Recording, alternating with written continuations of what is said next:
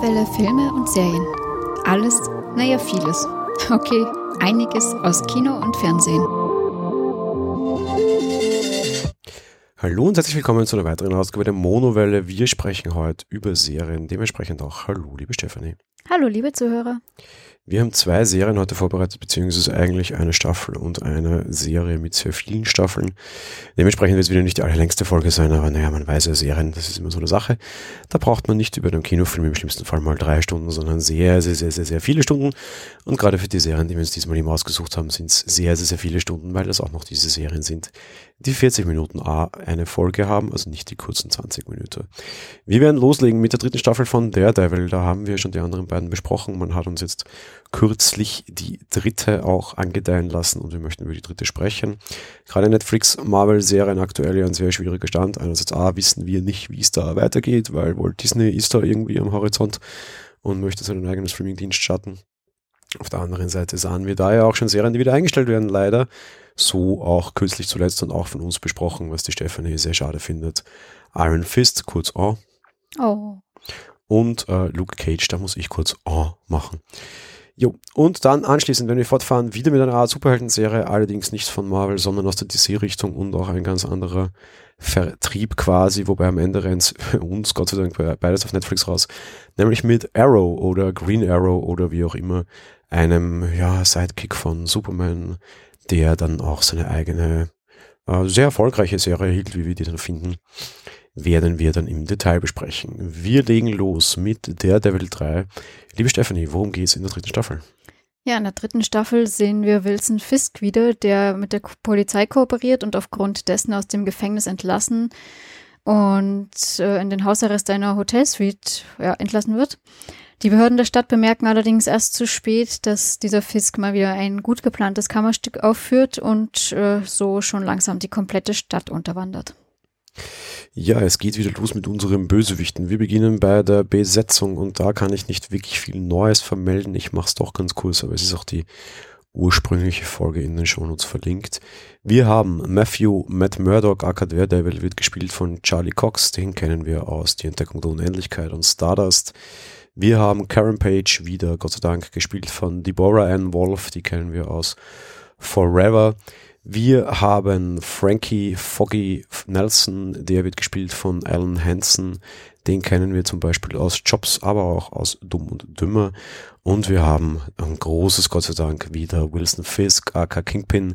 Der wird gespielt vom sehr bekannten Vincent D'Onofrio, bekannt vor allem aus seiner Rolle aus Full Metal Jackets. Wir beginnen diesmal mit der allgemeinen Kritik und gehen dann auf die Details ein, weil die Details haben sich nicht viel geändert. Allgemeine Kritik, ich beginne und mache es kurz. Der große Vorteil, dies, diese Serie hat eine große Stärke und alle Marvel-Serien bei Netflix haben eine Stärke. Nämlich gute Bösewichte. Und diese guten Bösewichte bringen sie wieder raus. Ja, nachdem wir in der zweiten Staffel ein bisschen abseitig waren und keinen so starken Bösewicht hatten, das Ganze für mich ein bisschen an Qualität verloren hatte, kehren wir wieder zurück zu Vincent D'Onofrio als Wilson Fisk, der wieder alles in der Hand hat und das einfach sehr stark spielt.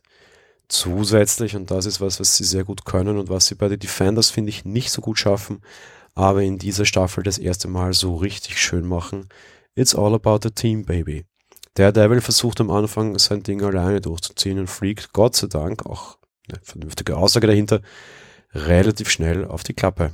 Und ich finde es sehr schön, dass äh, gezeigt wird, dass es seine Leute braucht und dass diese Leute auch wieder dabei sind. Und ich finde Karen Page super, ich finde Foggy super und wir haben da auch noch die ein oder anderen anderen Sidekick dabei die ihm einerseits A ein bisschen dabei helfen, den Verlust von Elektra wettzumachen, auf der anderen Seite sie wohl wieder menschlicher zu werden und wieder ein bisschen mehr zu werden als der Mensch mit der Maske.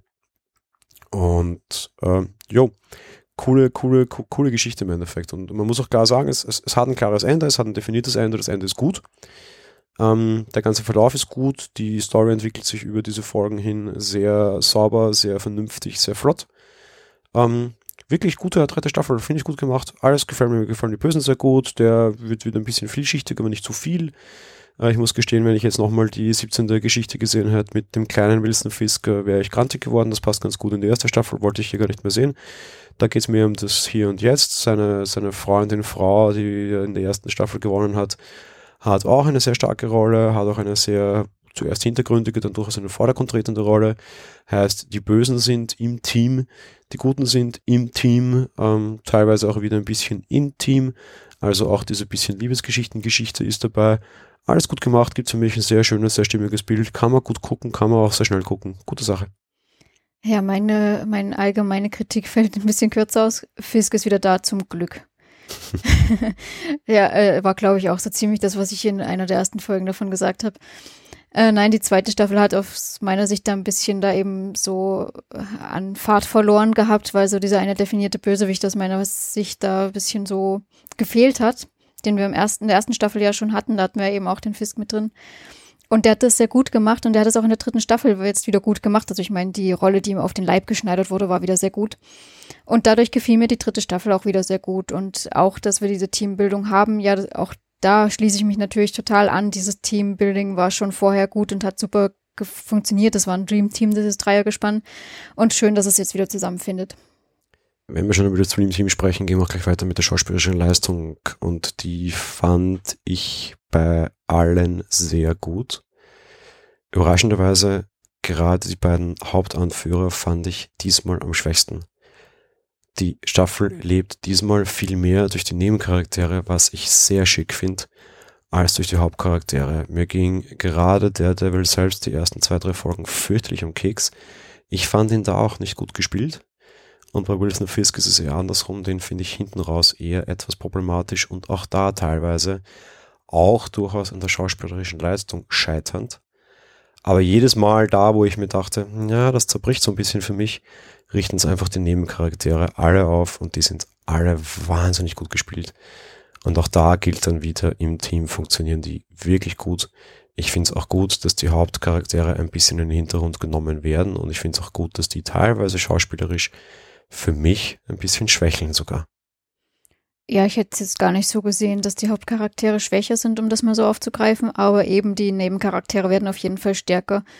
Und das finde ich genauso auch sehr gut, dass man jetzt ähm, mehr oder weniger äh, von der Leistung her das so durchaus ebenbürtig ist.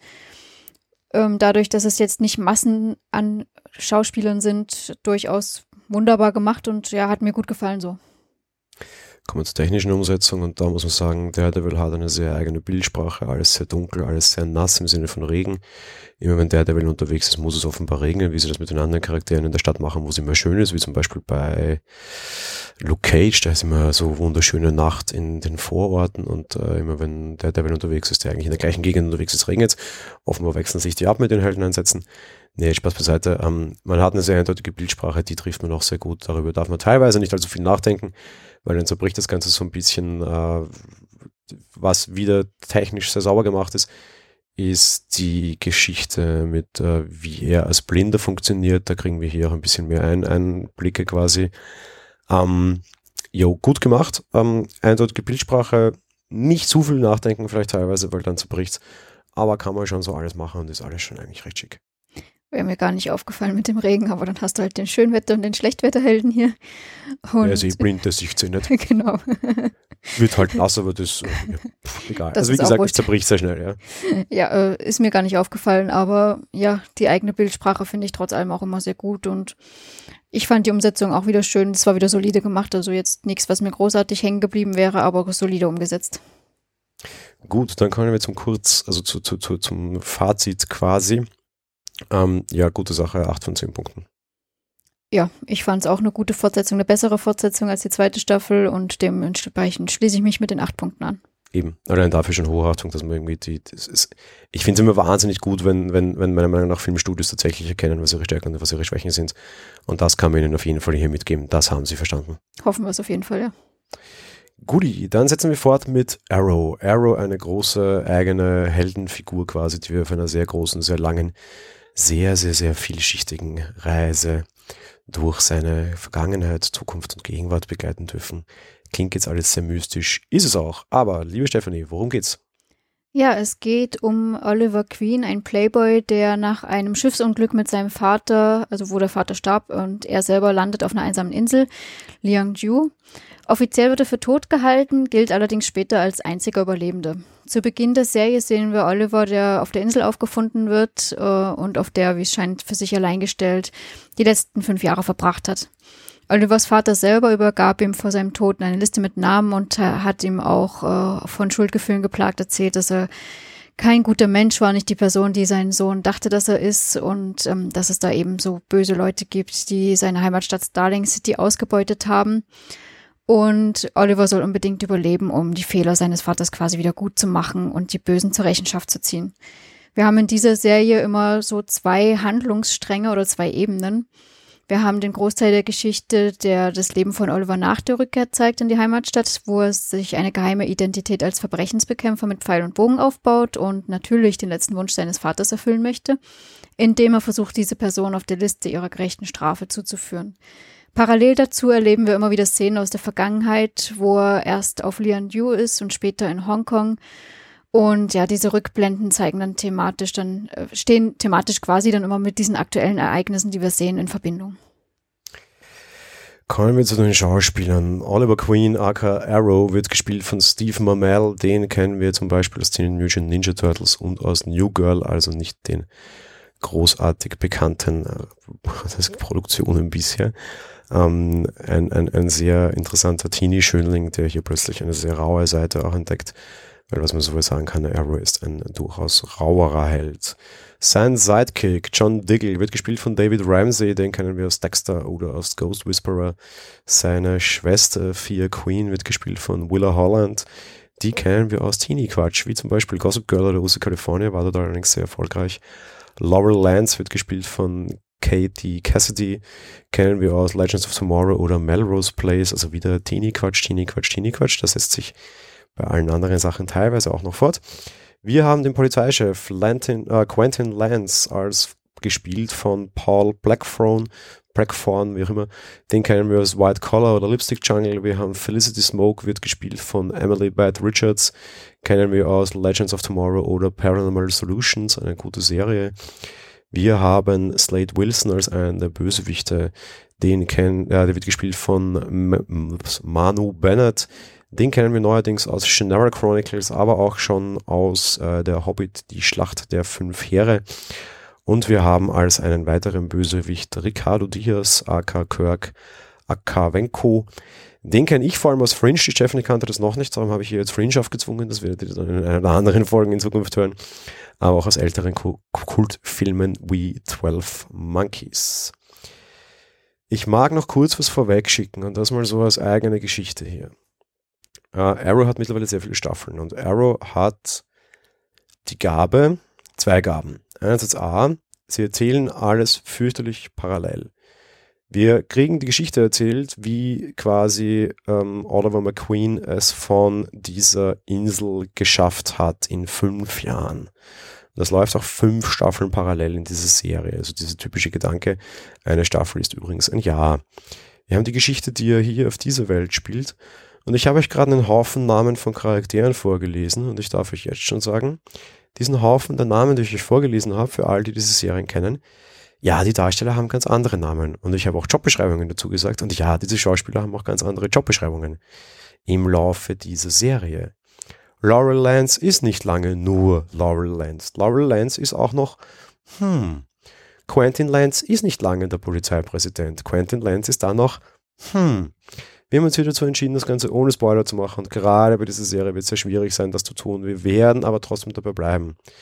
Dementsprechend, für alle, die diese Serie kennen und das hier jetzt hören, es sind absichtlich unvollständige Angaben. Weil sich unheimlich viel in dieser Serie tut und das zwar immer auf zwei Ebenen. Und was ich Ihnen schon einmal und darum der Teil auch extra unheimlich vorneweg als großes Lob ansprechen muss, einerseits A, die Menge an Dingen, die passiert und die verdammt nochmal auf einen Atemzug alles ändern kann. Und dass sie auf zwei Ebenen erzählen und das überraschenderweise echt funktioniert, ohne dass du irgendwie einen Bruch hast. Also Bruch teilweise erzählerisch, ja, aber geistig kriegst du das ganz gut hin, dass die dir hier eigentlich zwei zwei komplett unterschiedliche Serien eigentlich, parallel erzählen, ganz im Gegenteil, sie verknüpfen das teilweise. Du entdeckst an einem Charakter einen neuen Charakterzug, wo du denkst, hä, wieso spinnt der jetzt so? Und kriegst dann aber quasi im nächsten Atemzug den Auslöser fünf Jahre früher erklärt, wo das genau passiert ist. Wunderschön gemacht und wunderbar großartige Leistung, die ich so in einer Serie noch nie gesehen habe. Ja, also dem kann ich mich anschließen. Ähm, ich muss allerdings auch sagen, ich fand das teilweise ein bisschen nervig, diese zweite Erzählebene, auch wenn sie tatsächlich gut ist und vielleicht manches erklärt. Ich fand es aber, ja, ich weiß nicht, bei manchen Sachen hätte ich das, glaube ich, hat es mich gar nicht wirklich interessiert. Das sind für mich Sachen, die ich teilweise ausblende, weil schön auf der Insel und ja, immer getriezt und keine Ahnung. Aber auch wenn es da manchmal einfach Hintergründe gerade erklärt haben, ich glaube, ich habe es öfter ausgeblendet es geht nicht immer auf, da bin ich sehr bei dir, aber ich hätte mir gedacht, dass das einfach auf, auf, auf kurz oder lang einfach immer unheimlich verwirrend wird und man das irgendwie nicht mehr auseinanderhalten kann und so, hä, wo bin ich jetzt eigentlich und so. Und ich finde den, das Problem haben sie einfach nie und das finde ich einfach wirklich sehr gut. Das, da schließe ich mich auf jeden Fall an. Also das war immer sehr, sehr eindeutig, wo wir gerade sind und was es, das gerade ist, ja. Also da wirklich gar keinerlei Probleme und dementsprechend ja natürlich dafür auch Hochachtung, ja. Es gibt gute Folgen, es gibt schlechte Folgen, es gibt in jeder Serie. Es gibt Folgen, wo mich die, die, die ganzen Geschichten von Leon Yu, so wie diese Insel heißt, einfach einen Scheiß interessiert haben.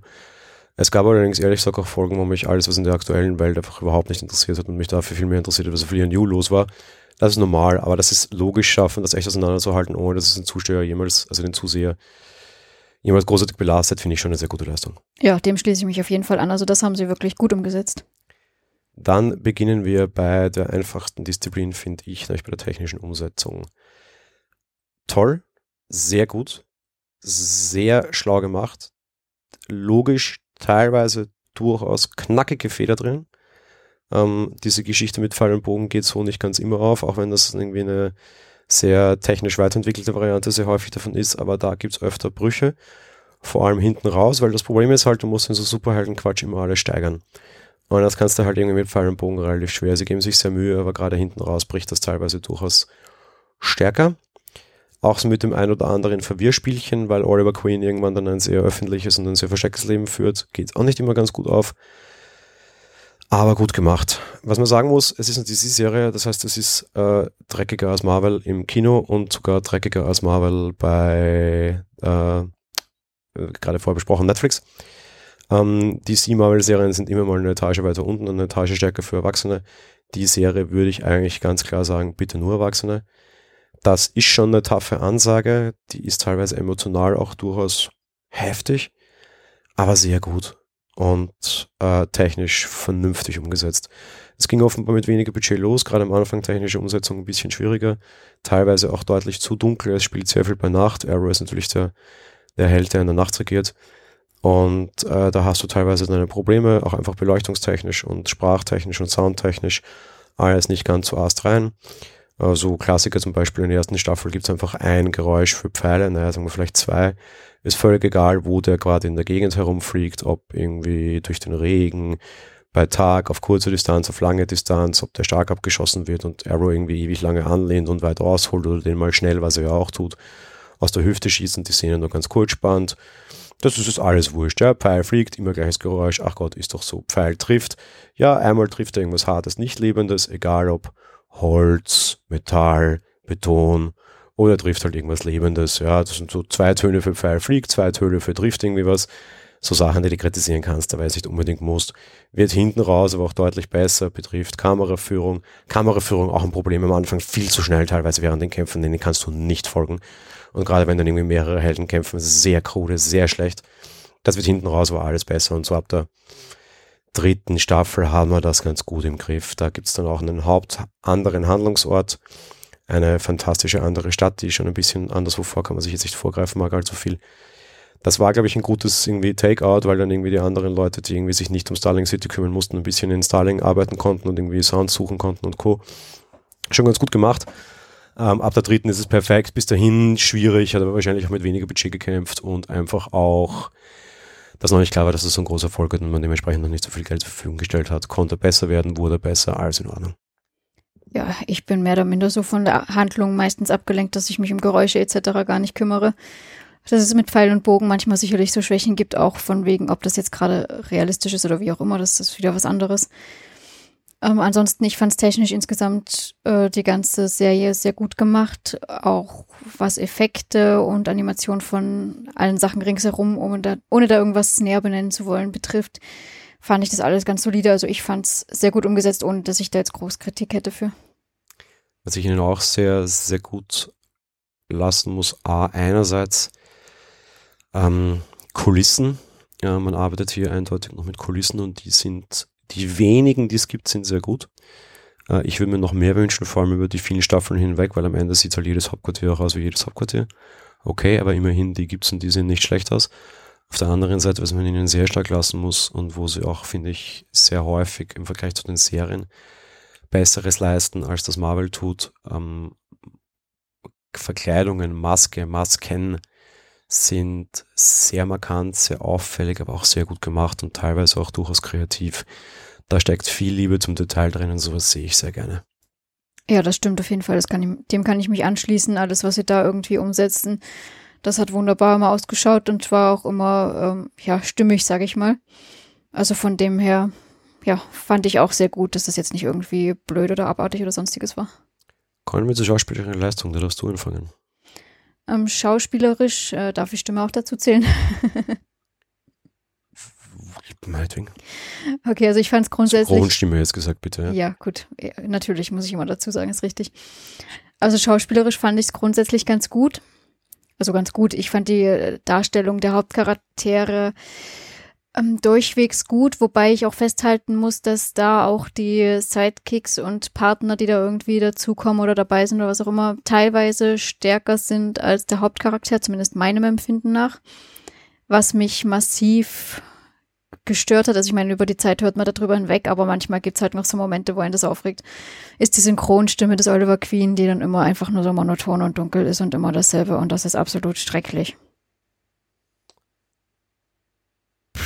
Also die gefällt vor allem die Synchronstimme von Oliver Queen, nicht? Ist das richtig? Ja. Hm. Also ich glaube, weil ich jetzt so grinsen neben mir sehe, was der Zuhörer natürlich nicht sieht, ich äh, verhunde People ja gerade Arrow eigentlich immer sehr gerne. Das ist ja Oliver Queen. Äh, ja, nein, nein. Ähm, weil Arrow spricht ja durch einen Stimmverzerrer, was ich ja sehr positiv finde. Und mit diesen Stimmverzerrer wird es halt dann komplett gaga. Ja? Sie haben diese Stadt zugrunde gerichtet. das haben wir in anderen DC-Produktionen schon gesehen. Da waren es dann allerdings die Bösen, nämlich Bane, und die waren absichtlich komplett overgeacted. Das war für drei Stunden meinetwegen, da war es noch okay. Wenn ich jetzt einfach sieben Stadt lang, also sieben Staffeln lang, Sie haben diese Stadt zugrunde gerichtet. Mein wahrer Name ist Arrow und all diesen ganzen Schmarrn. Ich hätte gerne Hotdog mit Würstchen. Hör, ich krieg echt Ausschlag, weil er spricht halt einfach alles so, ja. Ich habe ich hab echt einfach auf den Zeitpunkt schon gewartet, wo er seiner späteren Frau danach irgendwie eine Liebeserklärung macht mit Ich liebe dich, mein Baby. Aber na, also übertrieben, overgeacted gerade bei der Stimme, so eine Sache, teilweise einfach auch wirklich die Synchronsprecher, die dann eine schlechte Leistung liefern.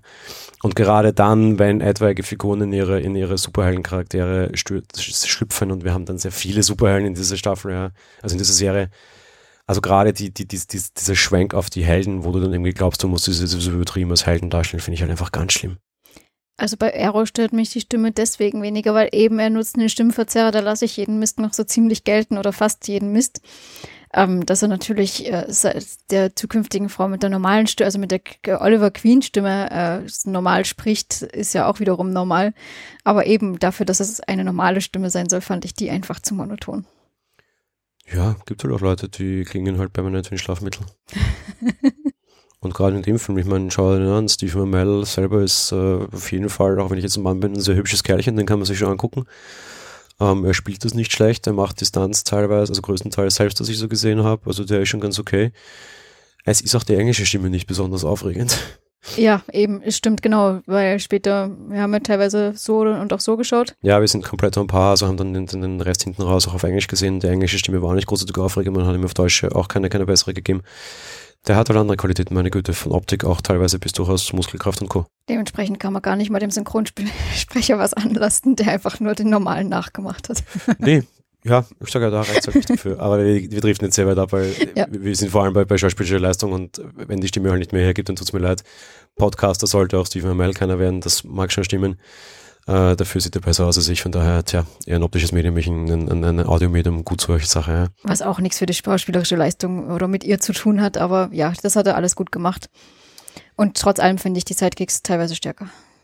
Ja, und was ich äh, extrem gut in dieser Serie finde und noch da wieder Richtung Gleichberechtigung finde, wir haben sehr starke Heldinnen drinnen, wir haben auch durchaus sehr starke, einfach nur Sidekicks dabei. Gerade Felicity Smoke entwickelt sich im Laufe der Staffeln von einem sehr interessanten Hacker-Girlie zu noch viel, viel, viel mehr und hat teilweise vielleicht sogar komplett alles in der Hand. Und das finde ich sehr gut und sehr richtig.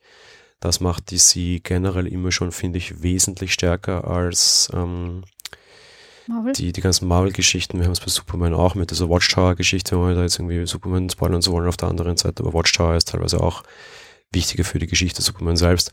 Und der Watchtower ist auch eine Frau immer. Ähm, da ist es halt genauso dann auch irgendwie, das ist schon alles sehr gut gemacht und das ist schon alles sehr gut verteilt. Die spielen alle sehr gut. Und was ich ihnen einfach hoch, hoch, hoch anrechnen muss, ist, diese Charaktere machen einfach unheimliche Entwicklungen durch und kriegen teilweise Sachen vorgeschmissen, mit denen sie verdammt, verdammt stark zu, zu, zu, zu, zu knabbern haben. Von persönlichen, körperlichen Versehrtheiten bis hin über Dinge aus der Vergangenheit, die sie einholen, was natürlich bei diesen ganzen Flashbacks normal ist, bis hin zu Dinge, die einfach komplett ihre komplette Lebensgrundlage verändern, ja. Und du hast das alles hier sehr stark dargestellt und auch sehr gut dargestellt. Du hast von jedem Charakter auch stark seine dunklen Seiten. Du hast sehr stark die, die Opfer, die dieses ganze Ding fordert, dass Leute nicht mehr hinter dir stehen können, aus deinem privaten Umfeld und Beziehungen zu brechen, weil jetzt einer glaubt, er muss auf Superheld spielen. Du hast einen Alkoholiker drinnen, Du hast generell auch sehr viel aufgeschlossene, moderne Dinge drinnen. Du hast ganz normal und ganz selbstverständlich einen Homosexuellen in dieser Serie. Das ist alles sehr, sehr, sehr modern, sehr aufgeschlossen. Du siehst aber auch eben die, die weniger schönen Seiten. Und auch da spielen sie, finde ich, alle quer durch die Bank richtig gut. Ich habe vorher Thea Queen, also Willa Holland, gesagt, das ist so eine, so eine Teenie-Tussi. Und das Schöne ist, das war es in dieser Serie am Anfang auch, nämlich dieses ähm, goldene Löffelmädchen halt quasi, ja, die halt aus einem ganz reichen, sehr behüteten Haushalt kommt. Und auch die macht über all diese Staffeln hinweg eine derartig bombastische Entwicklung zum richtig krassen, abgedrehten Frau durch, ja, und spielt auch das wahnsinnig gut. Sieht dabei zu jeder Zeit authentisch und auch verdammt gut aus. Das klingt jetzt auch so blöd, ja. Aber oft hast du sie dann in solchen Serien drinnen, so wenn irgendwie so das hübsche, nette, adrette, sexy Mädchen wird dann irgendwie so zur Kampfsau, ja, und dann ist irgendwie so, na gut, okay, Frau ist sie halt auch keine mehr, ja, und irgendwie, ja, ja, warum darf die denn nicht mehr hübsch aussehen, ja? Willa Holland ist zu jedem Zeitpunkt einfach wahnsinnig schön, ja, auch nachher noch eine starke Frau, vielleicht schöner als vorher sogar, ja, weil das selbstbewusste Auftreten und so noch dazu, ja. Ähnlich ist es eigentlich auch bei Laura Lance, also Kathy Cassidy, die das, die das auch einfach wahnsinnig gut macht. Und auch da finde ich, gerade Frauen machen in dieser Serie so die stärksten Entwicklungen durch, bleiben dabei aber auch Frauen, aber sind so total mächtig und so total souverän. Und die Schauspieler da hinten spielen das so richtig gut. Gefällt mir wahnsinnig toll, ja. Ja, also in beiden Punkten muss ich da absolut zustimmen. Einerseits, dass diese ganzen, äh, vor allem die Frauen, so diese starken Entwicklungen drin haben, wobei generell die Figuren sehr starke Entwicklungen haben und auch eben diese Tatsache, dass nicht alles nur heiter Sonnenschein ist sondern auch diese dunklen Seiten da drin reinspielen und mal immer mal wieder was zum Vorschein kommt und an die Vergangenheit einholt oder sonstiges. Und das alles gut umgesetzt und auch gut äh, geschauspielert wird, fand ich sehr, sehr klasse. Das war, ja, also dementsprechend wahnsinnig toll umgesetzt. Was mir wiederum ein bisschen auf die Nerven geht, und das ist halt so ein klassisches DC-Problem, und das haben wir halt hier wieder auch. In DC-Produktionen haben Helden immer Probleme damit, dass sie Helden sind. Das haben wir bei Oliver Queen, aka Arrow, aka Green Arrow, aka blablabla, halt auch einfach wirklich stark drinnen. Diese Zerrissenheit von wegen, ich bin jetzt ein Held. Und die geht auch da wieder, das finde ich zum gewissen Grad okay, geht hier aber meinem Geschmack nach wieder über ein gewisses okayes Mindestmaß hinaus. Und dann irgendwann ab Staffel 6 äh, nervt es halt so richtig tierisch, dass er sich jedes Mal bemitleidet, dass er Arrow ist, weil irgendwann musst du halt dann überlegen, ob du es noch sein willst oder nicht. Auch das haben wir wenigstens anders als bei Superman und anders als bei Batman durchaus, überlegt er relativ früh, will ich das denn alles sein, trifft auch teilweise durchaus krasse Entscheidungen, die ich jetzt hier nicht vorwegnehmen mag. Trotz allem so dieses immer extrem lange, ha, ich bin ein Superheld, ich bin so arm. das geht mir bei so DC-Serien immer so relativ stark auf die Nerven. Und da übertreiben sie es dann auch einfach irgendwann, gerade so hinten raus wird das echt, ist mir zu doof. Ich, ich fand das jetzt gar nicht so dolle, dieses Rumgejammere, muss ich sagen, sondern eher dieses schöne und auch durchaus authentische Hinterfragen. Also von dem her, ich hätte das jetzt gar nicht so gesehen, dass da so viel Rumgejammere da drin gewesen wäre, sondern ja, einfach nur durchaus auch dieses Nachdenkliche. Ich finde es bei denen einfach immer zu übertrieben, weil natürlich kannst du dir die Frage stellen, muss ich töten, muss ich nicht und du triffst dann irgendwann vielleicht eine gewisse Entscheidung und das ist bei Arrow halt auch ein Thema, das ist okay. Mir geht dann allerdings dieses esoterische bis leichtgläubige bis irgendwie Jesus-eske irgendwie so ein bisschen auf den Keks immer, weil du halt dann immer in diesen DC-Serien sehr stark hast, das bei Marvel halt nicht hast. So irgendwie dieses, äh, ich bin derjenige, der für ihre Sünden sterben muss. Du hast immer so ein bisschen dieses Gefühl so, ich bin dieser Superheld, der hier ins Kreuz genagelt wird, um die Sünden von der Menschheit zu nehmen, ja. Und diese, diese extreme Überhöhung und extreme, eben schon fast glaubensgemeinschaftsmäßige Einschwörung, ich finde das einen Zacken zu wild. Was ich bei Arrow dann insofern ein bisschen nett finde, weil da haben wir dann einen Killer dabei, der sehr stark auf Psyche geht, der ihm das dann sogar so ein bisschen gegen rausdreht und irgendwie nur noch mitteilt, hey, ja, jetzt tu nicht so, du armes Opferlämmchen, ja, dir macht das Ganze doch auch durchaus schon Spaß so gerade diese fünf, sechs Folgen, wo es um das ging, fand ich so richtig schön, weil es diesen ganzen DC-Geleide wieder irgendwie so ein bisschen in die Fresse getreten hat. Aber es war mir halt wieder zu wenig und zu viel Geleide und nachdem das vorbei war, ist es halt auch wieder einmal weiterleiten, bitte. Ich habe, mir ist das einfach zu viel. Gut, wie gesagt, ich hätte es jetzt nicht so wahrgenommen und fand andererseits aber auch das, was du jetzt angesprochen hast, sehr stark. Oder auch Szenen mit Bösewichten, wo es dann eben heißt, hey, wir sind gar nicht so unterschiedlich. Also, ja. Auch da noch ein, ein, ein separater Punkt, wenn wir bei der schauspielerischen Leistung sind, äh, auch die haben es erkannt, Bösewichte, super stark, mega krasse Typen. Es gibt welche, die gefallen mir besser, welche, die gefallen mir schlechter. Bei dir wird es, glaube ich, ähnlich sein und es sind nicht die gleichen. Ich glaube, sie bedienen noch durchaus gewisse, was sie sehr interessant machen, finde ich, sie bedienen sehr unterschiedliche Grauschattierungen von Bösewichte. Von einerseits vom, vom Psychokiller bis andererseits zum einfachen Schlachter, vom irgendwie im Hintergrund agierenden Assassinen, wo niemand weiß, wer er ist, bis hin zum komplett nach vorne drängenden, äh, arroganten, eingebildeten Superbösewicht, der jeden Verlauf in der Kamera noch in die Fresse schlägt. Sie haben da eine extreme Varianz bei Bösewichten drin. Ich fand sie alle wahnsinnig gut gespielt. Bin mir sehr sicher, dass es keinen Zuseher gibt, dem jeder gut gefällt, weil sie einfach sehr viele unterschiedliche Schattierungen vom Böse bedienen, was ich allerdings auch sehr charmant finde. Ja, eben. Es war ja auch wiederum sehr gut, dass sie dadurch jedem ähm, so, ja, Gelegenheit bieten, einen guten Bösewichten dabei zu haben, damit du nicht jedes Mal dieselbe Variante hast, die dem einen gefällt und die dem anderen nicht. So hat jeder was dabei, würde ich behaupten, ja. Ähm, ja, damit können wir, glaube ich, auch schon zum, zum Generalfazit übergehen. Fang an. Ähm, mir gefällt die, die Serie sehr, sehr gut. Ich finde sie sehr gut umgesetzt. Allein was die Ent was die Entwicklung der Charaktere betrifft und auch die, ja, die unterschiedlichen Stärken und alles, äh, die Entwicklung, was wir drin haben. Ähm, ja, ich weiß jetzt gar nicht, bei welcher Staffel wir waren. Ich glaube nur, irgendwann werden jetzt dann auch mal die Bösewichte ausgehen, beziehungsweise die Story ist, glaube ich, enden wollend. Ich glaube auch, dass wir uns mehr oder minder auf ein Ende entgegenbewegen und ich hoffe, dass sie den Absprung richtig schaffen und dieses Ende tatsächlich richtig in den Griff kriegen, wie du gerade auch schon mehr oder minder richtig sagst. Was ich sehr interessant finde, ist halt eben, dass sich diese Charaktere extrem entwickeln und mittlerweile hat halt doch auch vielleicht jeder schon irgendwie mehr oder minder alles durch auf der einen Seite, auf der anderen Seite. Sie gehen immer so, so ähnlich wie wir zum Beispiel bei Chuck auch neuliches hatten. Ja, sie, sie gehen immer so eine Etage höher. Da hast du den kleinen äh, Lokalbösewicht-Köter, das geht dann irgendwie hin, so vom Chihuahua bis halt irgendwann hin zum Kettenhund und da sind wir mittlerweile einfach, da geht es um die groß, um, groß globale Weltverschwörung.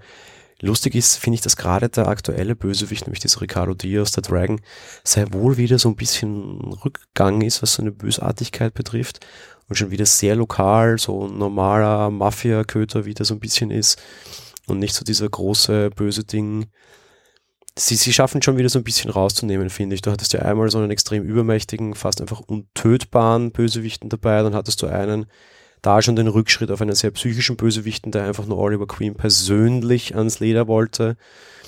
Und jetzt hast du wieder so einen, so einen relativ straighten gegen die Stadt vorgehenden Mafia-Heini. Sie schaffen es ganz gut zu variieren und auch Fahrt rauszunehmen, was die anderen nicht schaffen. Aber irgendwann ist jetzt halt einfach Schluss und ich glaube, dieser Schluss ist relativ nahe.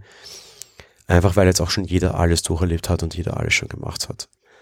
Aber was sie wirklich extrem schaffen, ist die Heldenreise und damit rede ich nicht von der von Oliver Queen, die finde ich persönlich am schwächsten.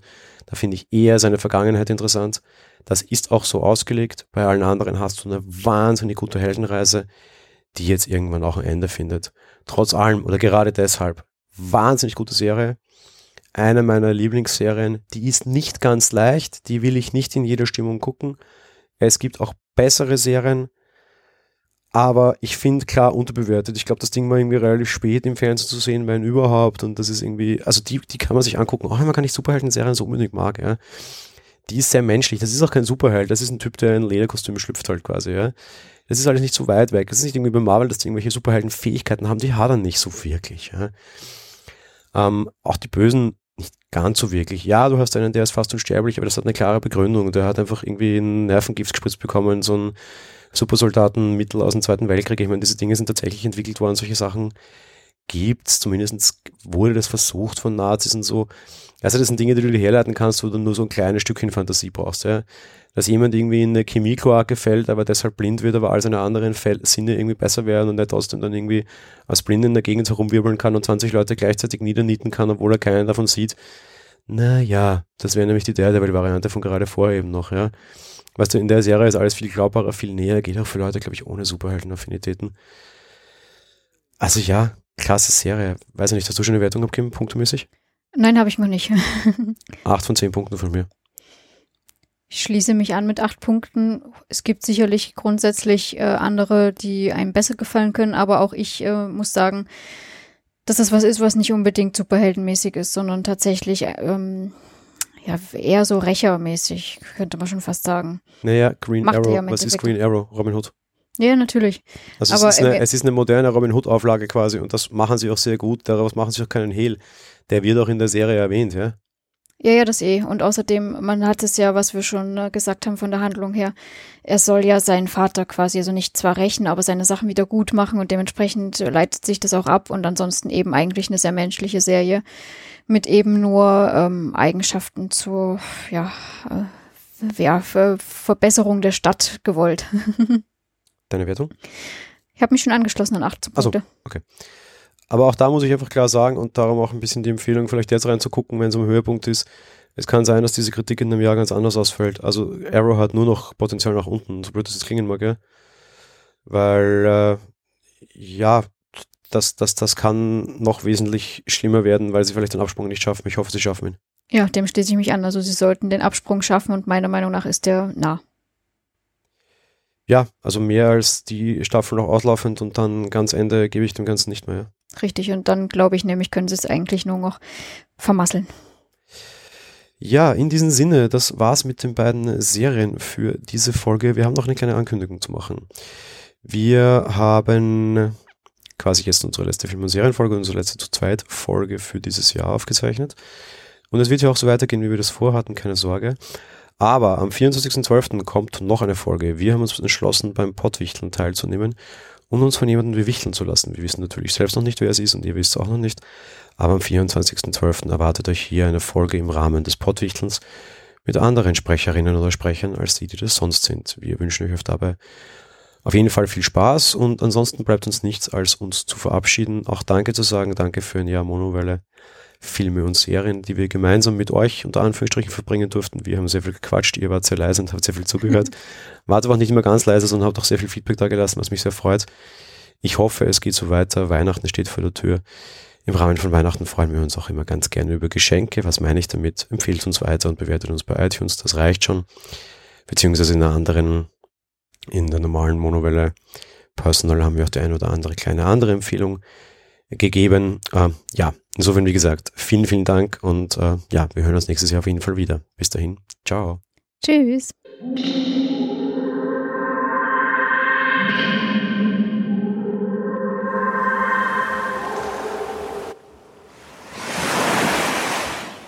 Monowelle ist ein kostenloser und privater Podcast von Jan Gruber.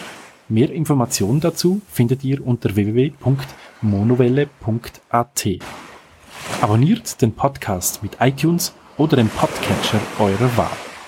Wir freuen uns über Kommentare auf der Webseite, Audiokommentare, Empfehlungen oder gar Bewertungen bei iTunes.